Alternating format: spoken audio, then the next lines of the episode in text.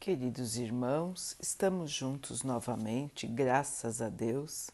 Vamos continuar buscando a nossa melhoria, estudando as mensagens de Jesus, usando o livro Vinha de Luz de Emmanuel, com psicografia de Chico Xavier. A mensagem de hoje se chama Quem segue? E outra vez lhes falou Jesus, dizendo: Eu sou a luz do mundo. Quem me segue não andará em trevas, mas terá a luz da vida. João 8, 12. Existem crentes que não se afastam das imposições do culto exterior. Reclamam o ajoelhar e o público ruidoso de momento a momento preferem outros o comentário leviano sobre as atividades gerais da fé religiosa, confiando-se a debates inúteis ou barateando os recursos divinos. A multidão dos seguidores desse tipo costuma declarar que as atitudes externas e as discussões doentias representam para ela sacro-santo dever.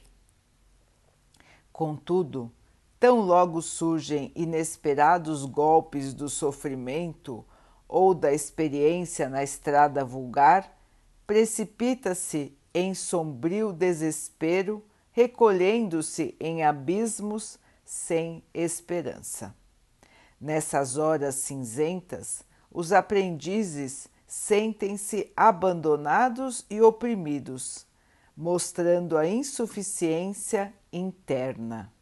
Muitos se fazem relaxados nas obrigações, afirmando-se desprotegidos de Jesus ou esquecidos do céu. Isto ocorre, porém, porque não ouviram a revelação divina como se faz necessário. O Mestre não prometeu claridade no caminho dos que apenas falam e creem.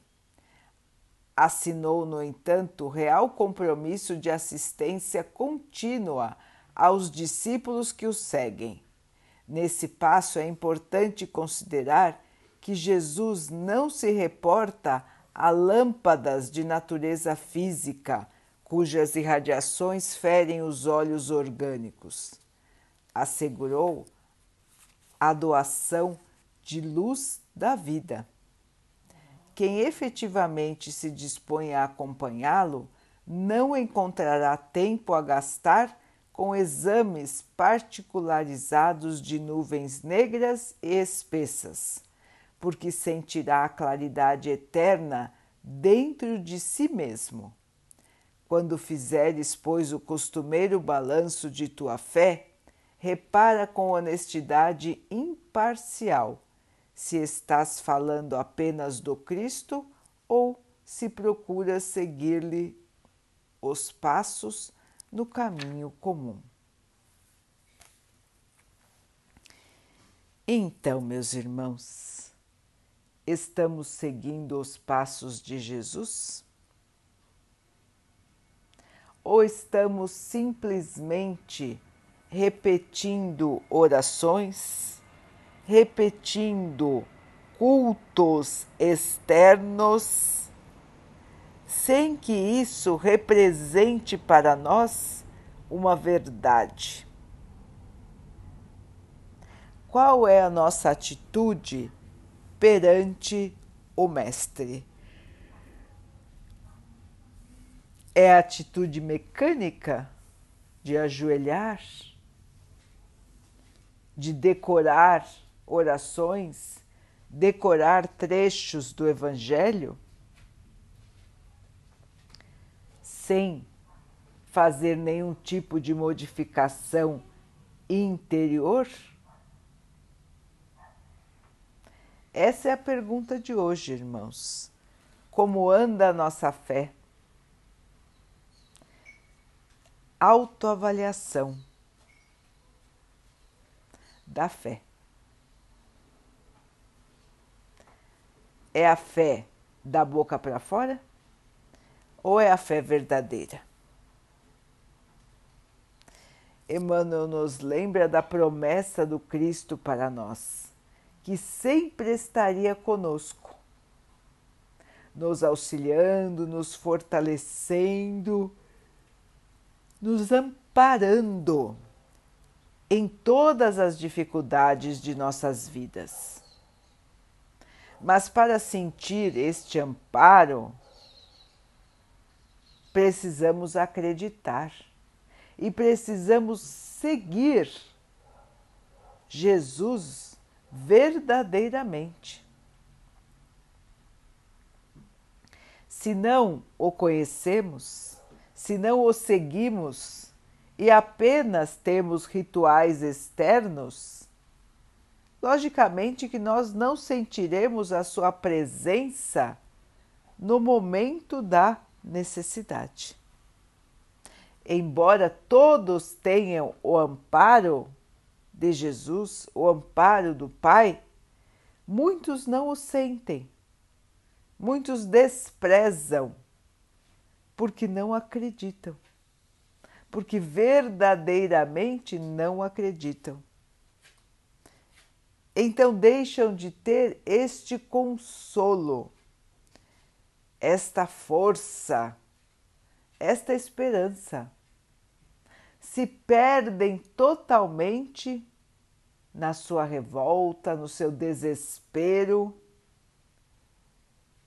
esquecem que existe um Pai, que existe um Mestre e que eles nos amam e que estarão conosco todo o tempo o tempo da alegria e o tempo da dificuldade eles estão conosco.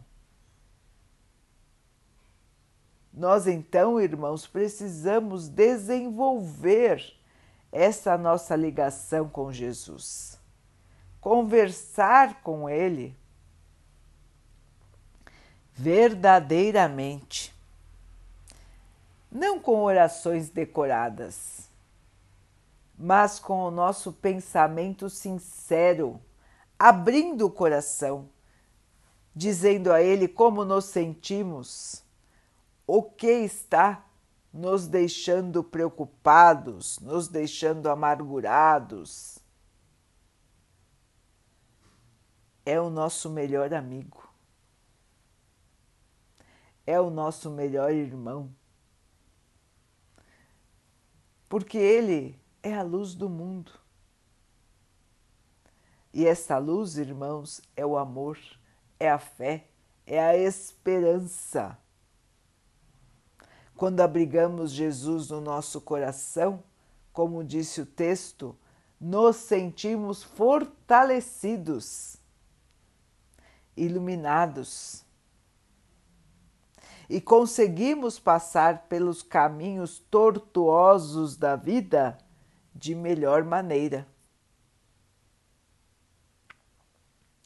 Assim, meus irmãos, vamos avaliar a nossa fé e vamos conversar com o Mestre de coração aberto, de mente verdadeira, para que então possamos ir criando em nós este costume de estarmos na presença de Jesus de sentirmos a sua paz, sentirmos a sua luz, a sua compreensão.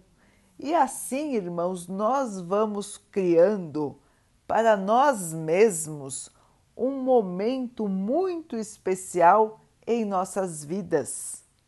Nós vamos criando um momento de paz, de harmonia, de tranquilidade, isso vai nos acompanhar em todos os momentos da vida.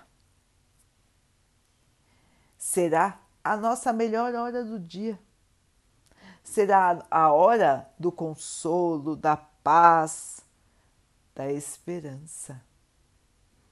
Os irmãos já experimentaram conversar com Jesus? Este é o convite de hoje, irmãos. Vamos conversar com o Mestre? Vamos lembrar dele? Vamos seguir os seus passos, as suas atitudes? Vamos seguir o seu amor? Ele está esperando por você, meu irmão, por você, minha irmã. Que tal conversar com ele hoje?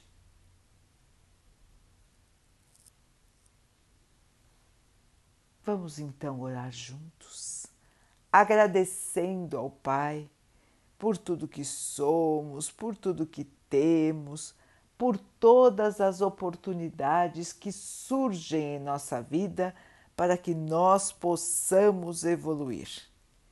Que tenhamos força, esperança, aceitação e muita fé nos nossos caminhos. Que o Pai possa assim nos abençoar e abençoe a todos os irmãos.